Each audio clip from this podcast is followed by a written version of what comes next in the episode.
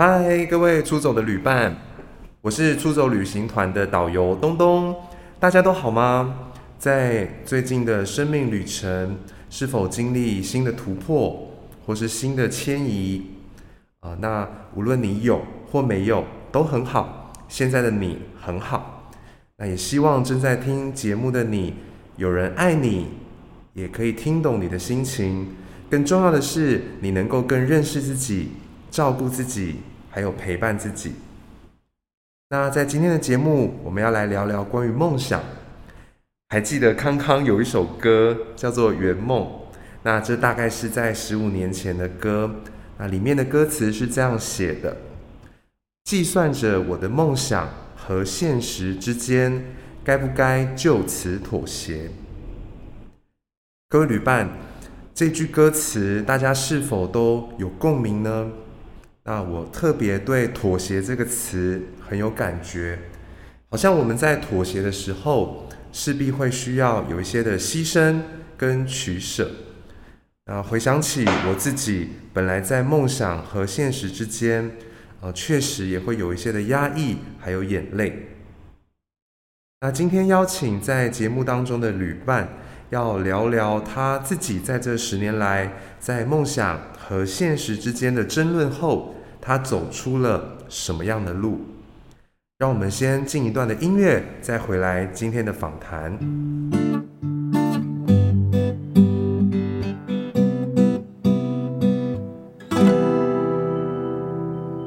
那我们要来欢迎仰慕人剧团的团长煒恒。嗨，伟恒，Hello，东东，好，大家好。那我是仰慕人剧团的团长伟恒。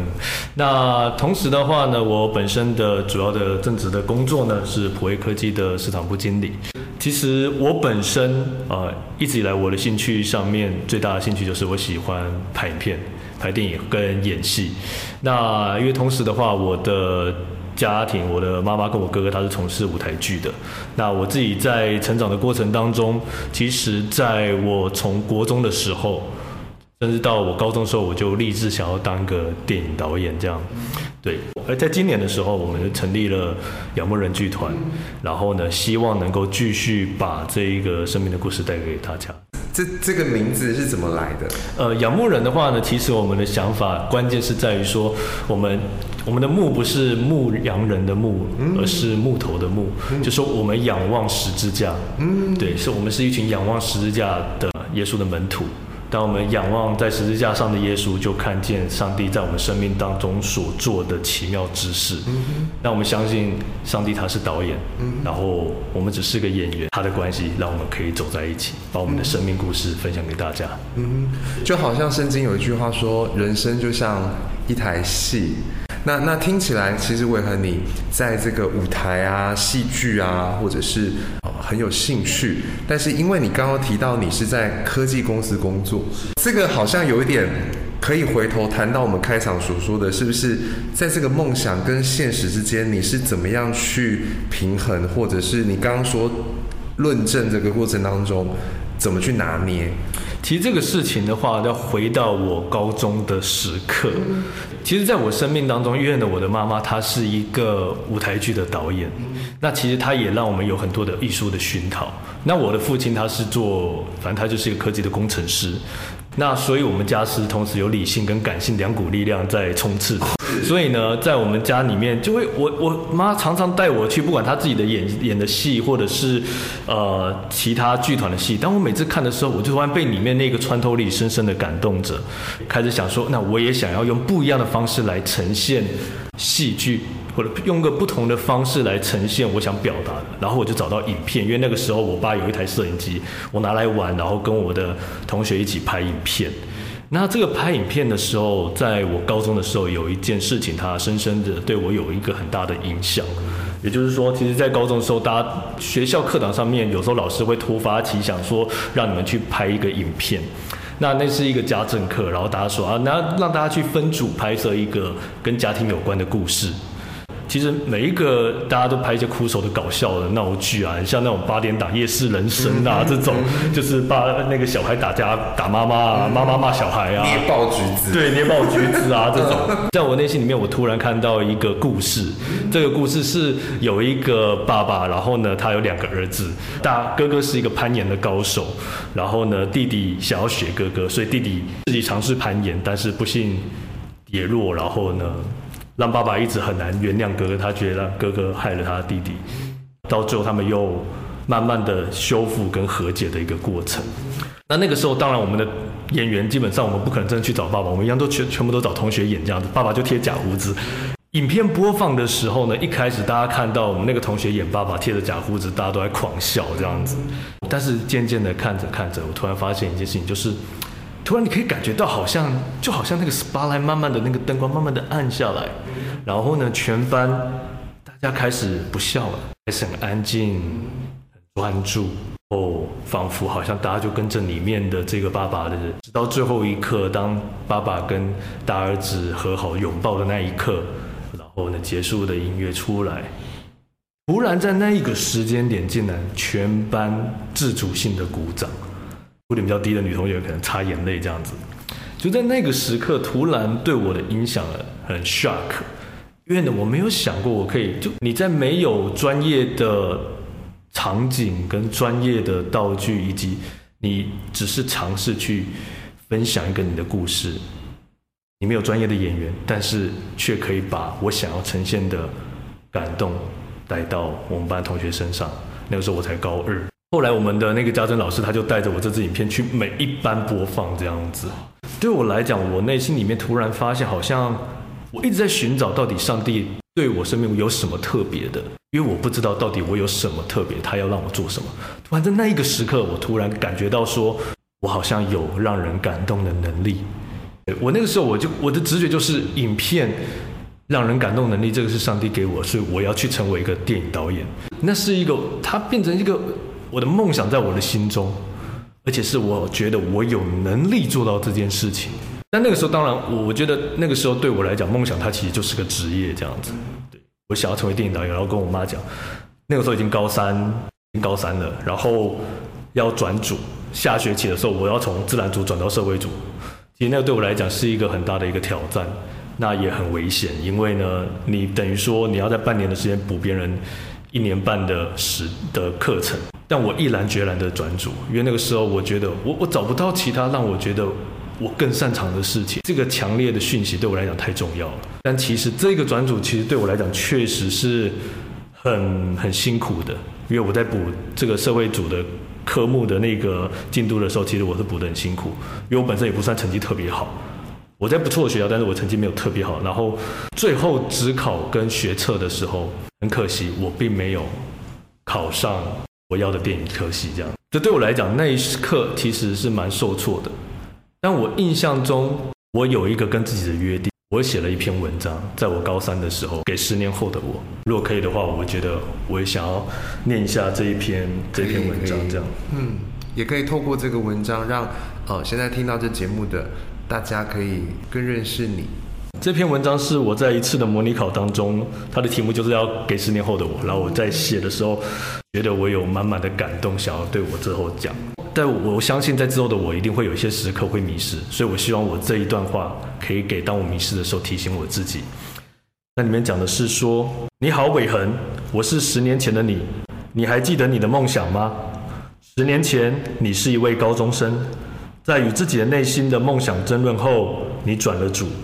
当你手上拿着自然组兴趣量表，却没有一项高分的科系时；当教务主任握着你两年半不是很漂亮的成绩单询问你时，你以坚定的眼神转了组。十年前，你便决定踏上一条特别的路，一条少人走过的路。你内心大喊：“也许有人会认为我将步向悬崖，但谁又可以肯定我不会在拨开云雾之后，惊见一湖彩虹？”倒映在明亮如镜的湖泊中。十年前，你凭着一股热忱以及对上帝的信心向前，而你现在仍在向前吗？你常听别人说，人因梦想而伟大，梦想要大，而且梦想要美。手上的镜头仍在用吗？脑海中的分镜仍在跑吗？坚定的眼神仍存在吗？梦想之舟仍向前行吗？那是在十年前我跟你所立的约定。我实在不想看见你卖了摄影机去买名牌，我也不想看见你静静地坐在沙发上，只想着每天重复的乏味日子。答应我，你没有忘记那一天大家看完你的影片之后拍手带给你的感动，你没有忘记有人在你快要迷失时，一句话点醒了你。也许摄影机已经布满灰尘被丢在仓库中，你还会擦亮它吗？你会擦亮它吧？还是你现在正忙于制片厂中？我似乎能够看见你一天只能吃两餐，睡眠时间不固定，仍然骑着那台光阳 VJR。虽然它帅气的贴纸已经残缺不全了，但你脸上仍挂着笑容，因为你知道梦想越来越近了。影片能影响许多人，镜头中的世界是你的世界，你以镜头追逐你的未来，我以纸笔记录你的过去，惦记那些爱你的人，你永不孤单。向着标杆直跑吧，我永远以你为傲。哇，你真的是一个很感性的人哎。其实你是感性的人，其实后来发现，其实我是偏感性的人。是。那个时候确实，我写完这篇文章的时候，我觉得它对我来讲意义非常的深刻。我也觉得那是我写过我最最好或者我最喜欢的一篇文章。但是当我没考上的时候，其实这个约定我并没有因此我没考上我就放弃了这个约定。那个时候我读的是智商辅导学系，其实我内心在想说，我今天摄影技巧可以再学，电影的本质、故事的强度跟感情最重要的，那我读资辅，我可以去了解人心。我在读资辅的时候，我没有特别，我我仍然很认真的去读我的科系，我并没有。转学，我也并没有说，呃，就摆烂。我认真的在里面去学习，然后去了解这个资辅当中跟人访谈，然后呢，去了解每个人故事，去撰写每个人的故事的过程。我内心里面一直有一个想法是，有一天我还是要回去拍电影。你刚嗯前面在讲说你拍摄那个影片的时候，然后你讲到那个父亲跟两个孩子，然后你有说到好像那个 spotlight 是打在。那个父亲的身上，但是你在讲这些话的时候，我其实有一个画面，我那个画面是当这部影片开始的时候，在观看的人，你刚刚说一开始看到啊，同学带胡子好像很好笑，可是渐渐的那个 spotlight 其实它不仅是打在那个演员的上面，其实是打在每个人的心里面，好像渐渐在我在看这个故事的时候，我也成为里面的一部分。可能是情感的部分，然后可能是哎，这个经历，也许是兄弟之间的感情，也许是与父子之间的感情。所以我觉得，好像当你在讲这些事情的时候，你在讲的并不是我要完成梦想，我要当一个导演来拍一部片。其实我感觉你好像是在讲，我希望这个感情，这个力量，它是可以被流动的。然后有一些人的内在的力量，可以是被勾勒出来的。所以其实你刚刚有说，你并不是在追求，呃，这个梦想并不是一个职业。你说你一开始的时候，你认为梦想就是一个职业，但你现在还是会这样子认为，还是你有了一些改变？确实，它有一个地方是改变的。其实，在我大学毕业以后，我真的去实现对自己的一个诺言，就是我那个时候我有加入一个电影的剧组。那我真的到电影剧组里面去跟拍了一部电影的现场拍摄。虽然说那个时候我是担任制片组，我并不是表导组的。再去有，因为其实我觉得在追寻梦想的时候，我那个时候很深刻有一个感觉，就是有时候我们会刻意的不去真正碰触我们的梦想，我们给自己留一个借口说，哦，我今天没有办法当导演，是因为呢我没有机会。但其实机会有时候是我们害怕，我真的去踏进去的时候，发现我不行。所以其实我在前面的时候，我确实有一段时间我犹豫了一段时间。其实我要一直去投履历的时候，其实我会担心。真的，当我我在对别人讲的时候，就说我要做，我要做。但是当我真的要做的时候，我有一点害怕，我有一点觉得说，那如果我发现我不行了，但其实，在最后那个时刻，我觉得我给自己一个勇敢，这个勇敢是。不管如何，我做过了，所以那个时候确实电影有个剧组，他打电话给我说：“你有没有兴趣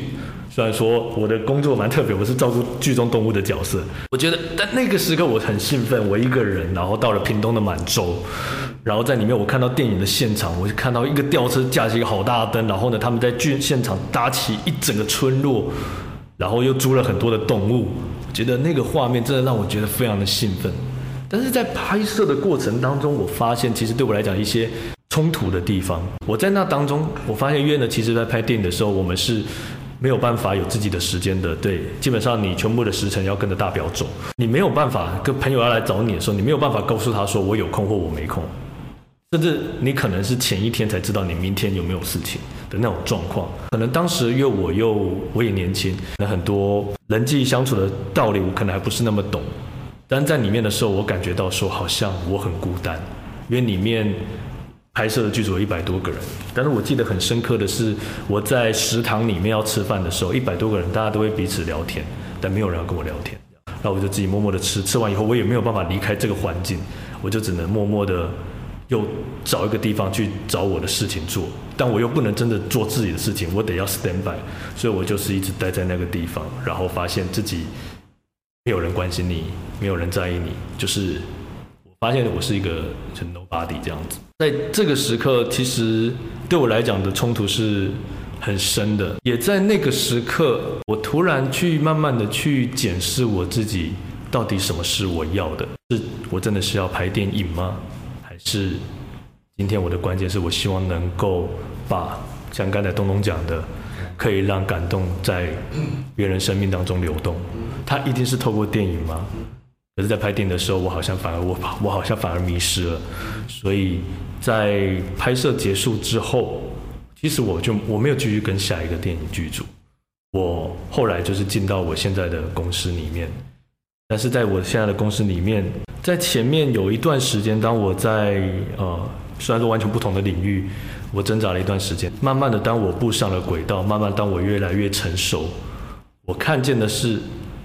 其实我原本以为上帝要给我的使命已经离我而去了，好像我已经对我的梦想妥协，我已经没有办法再去面对十年前的那一封信。但是当十年的那一天，当我到二十八岁那一年，忽然仔细的检视了我的生命，我去看见我现在在做的事情。我带着小组，我还会拍一些影片给我的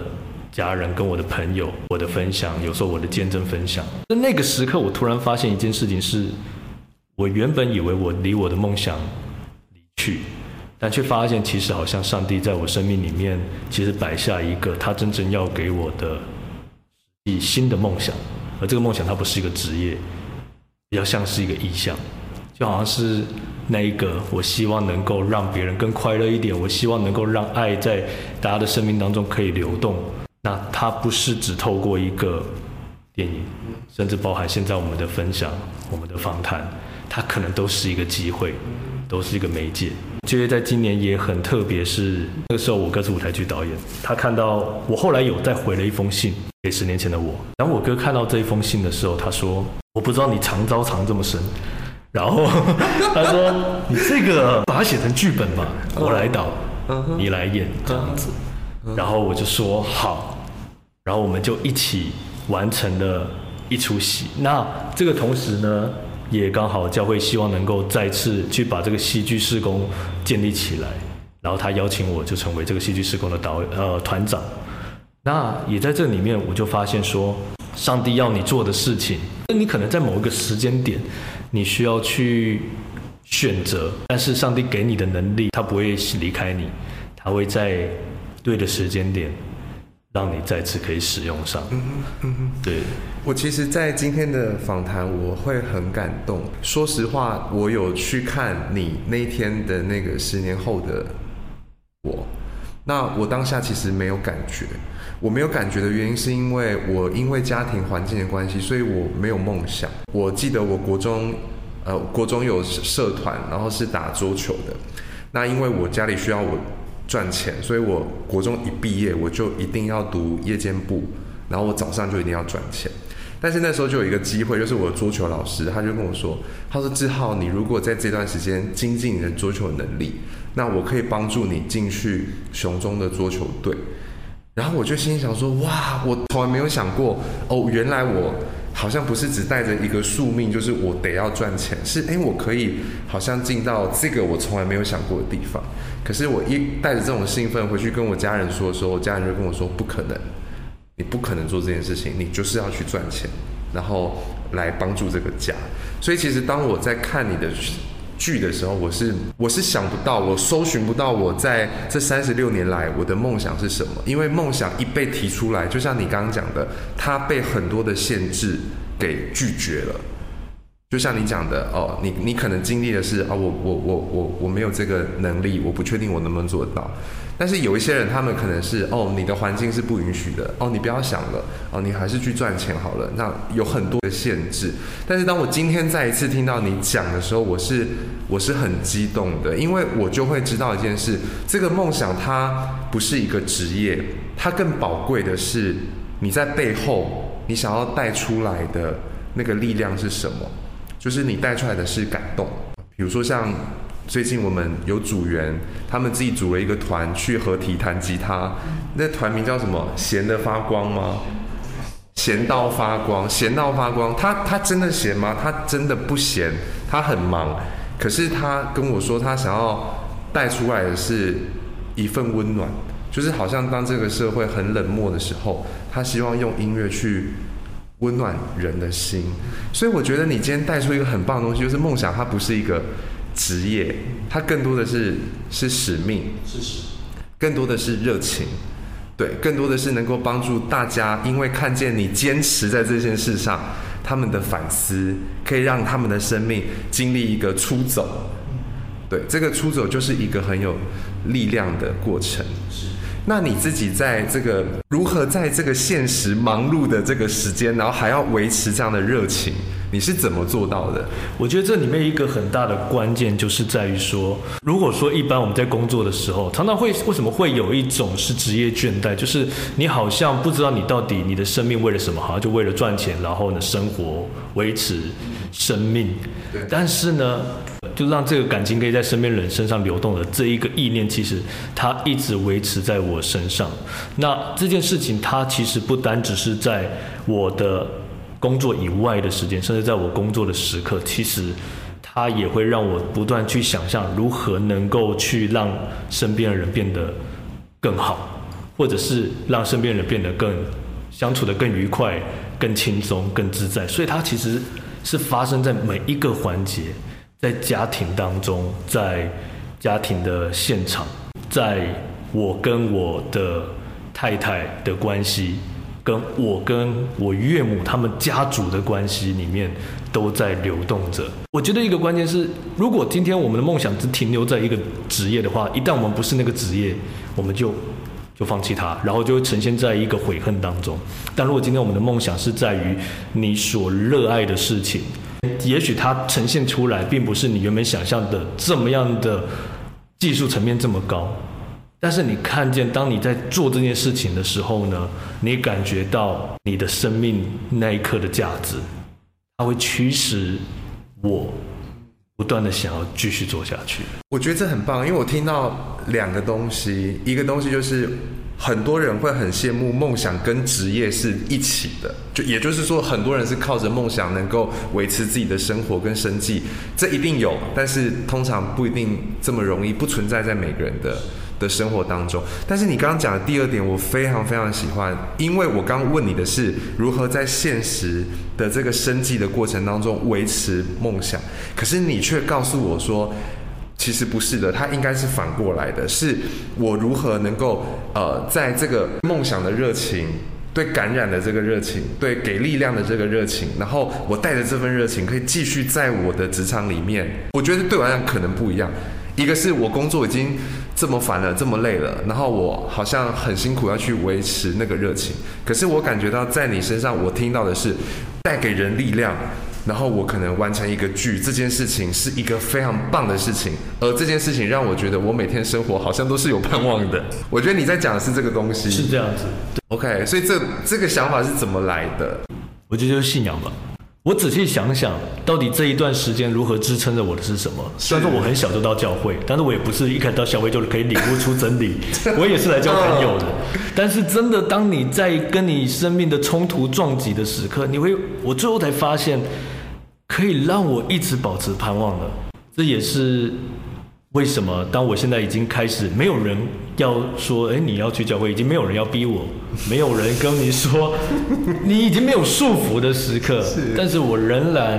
因为其实盼望并不是一个你可以凭空生出来的，那就好像对一个忧郁症人说你要乐观，是，你事情都会解决，但不会，对，对他来讲不是，我我没有办法，没有的东西我凭空想象出我的能量，对，关键是在于真的有人可以给你，对，而而上帝他是这样的存在。所以你现在在你的作品当中，你也是很希望呃透过作品，然后让看见的人，他们可以心里有一些的有一些的共感，有一些的共鸣，那他们也可以因此而找到一些力量，就好像我们的出走一样，你你经历了一些改变。我刚有讲到我自己的经历，所以有一些人，他们确实是在追求热情。我们把梦想，我们今天的节目有稍微做了一些定义，热情可能它跟呃。梦想是有关的，呃，梦想跟这个使命也是有关的。但是当我们遇到这些限制的时候，你会有什么样的鼓励给可能正在这限制里面的人？觉得最大的关键是身边支持的人。我们需要把这个我们内心里面的渴望、跟期待、跟困惑、犹豫。真的去找到一个可以倾听我们，真的可以去理解我们的人，去跟他诉说。因为呢，他不一定可以帮你，他不一定要帮你解决，从来不是要帮你解决。因为梦想是我们自己会去完成的，而他要做的是陪伴我们的过程。而今天如果我们有能力的话，当有人他内心里面正在这个梦想的抉择的时刻，我们我也鼓励大家，你可以的话，你去倾听他。你去陪伴他这个旅程，因为呢，旅程有旅伴是很大的不同。我相信东东今天这一个节目，我突然觉得这个节目就是我们想要成为大家的旅伴。是，我觉得东东看见这个非常关键的一件事情，所以呢，这个节目的名字叫《出走》这样子。对对，我们可以在这个旅途当中陪彼此说说话。然后就算没有说话，我觉得能够知道有人是在一起走，对，我觉得这样子就会是一个往前行的一个陪伴的力量。最后小插曲一个，就是我之前有看到一个研究非常棒，就是在印度有个研究，就是他们要了解说，有一群就是设他们的环境设备很差的一群孩子，他们的成绩要如突然突飞猛进。他说：“到底发生了什么？原来是他们安排了一个辅导员在他们当中。这个辅导员不是去教他们课业，他只作为一个陪伴者，他不去告诉这个孩子任何的知识，他只是陪伴他们，鼓励他们，了解他们，而这些孩子他们都成长非常的迅速，这样。”是也支持，其实我就想到有之前看到一个笑话，他说国内跟国外的那个教育有点不一样。他说哈，这个国外啊，如果小孩说，哎，妈妈我想去月球，那妈妈可能说，哇，很棒啊，听起来是一个很伟大的一个一个梦想哈，那加油，我支持你。可能这个华人的小孩说，妈妈我想去月球，他说啊，不要指月亮会割耳，好，就是好像有这样有这样的差异，但是我我们都。不要被限制。那那最重要的是，其实你刚刚有说不后悔这件事情。我觉得在节目的最后，你有没有还有什么话想要跟听众来来分享的吗？呃，最后我的这一封回信，如果有时间的话，我也想要来这个稍微回应一下。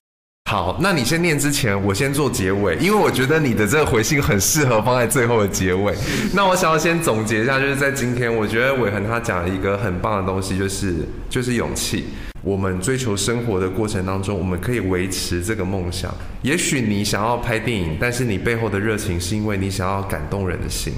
让大家有力量。那也许你想要做一个彩妆师，做的背后的那个热情，其实是你希望。每个人会因为你而变得更美丽。我身边也有人，也许你想要做一个老师，可是你想要做老师的背后，其实是希望对方能够因为你热心的教导他，而他的可能知识或者是他学习的能力变得变得更好。梦想跟现实，它其实并不冲突，它是可以存在的。但是我们都需要更多的勇气，我们要面对跟跨越那个限制。好，那在节目的最后呢，我们就用这个回信给我们有一个充满力量的结束。好，这就是在我过了十年以后，我回信给刚才十年前的那个我。呃，这边写来说，伟恒你好，我是十年后的你。这十年来，你写给我那一封信，我始终留得好好的，不时会拿出来看一看。但坦白说，我一直很害怕让你失望，因为我知道你对我的期待有多么的高。我跟你分享一下我现在的生活。我大学毕业以后，我踏入了制片厂，被你说中了。我确实睡眠时间不固定，不过我也看到了导演，看到明星，电影的现场真的很壮观。但我又离开了，请你不要急着怪我年轻吃不了苦。拍电影的时候，我没有自己可以运用的时间，我反而觉得我跟我在意的人渐行渐远。我渐渐在想，也许我的护照不是一个职业吧。我现在仍然骑着你十十八岁时买的那一台光阳 VJR，它碎时伤痕累累，但还很能骑哦。而我现在在科技公司上班，你不要急着骂我，我没有回到家就躺在沙发上想着每天过一样的生活，我也没有把相机卖了拿去买名牌。我确实有很长的一段时间迷惘，觉得我自己不适合，在想为什么我要做这个。但当我坚持下来。我获得很多你意想不到的能力哦！我现在在公司担任行销主管，我会拍摄一些影片，也会把那些影片给我爱的人，他们都很喜欢，也很感动哦。还有，我结婚了，很不可思议吧？她是一个个性很强烈，但又很有爱的女生，而她也是个基督徒。我觉得她可能比我还要爱主呢。我现在仍然有梦想，但我的梦想已经不是一个职业，而是一个意向。我希望可以让每个我接触过的人都变得更快乐一些。也许我会透过影片、文字、戏剧，或是演讲，我不知道，就让上帝来带领吧。而我现在有一群可以一起笑、一起哭的朋友跟家人，我发现他们就像你一样，陪伴着我，见证我的鲁莽、我的成长，以及每个感动的瞬间。谢谢你一直支持着我，希望我仍然是那个让你引以为傲的大哥。High five！我觉得很棒。那希望下次我们在录节目的时候，可以找这个个性强烈的，对，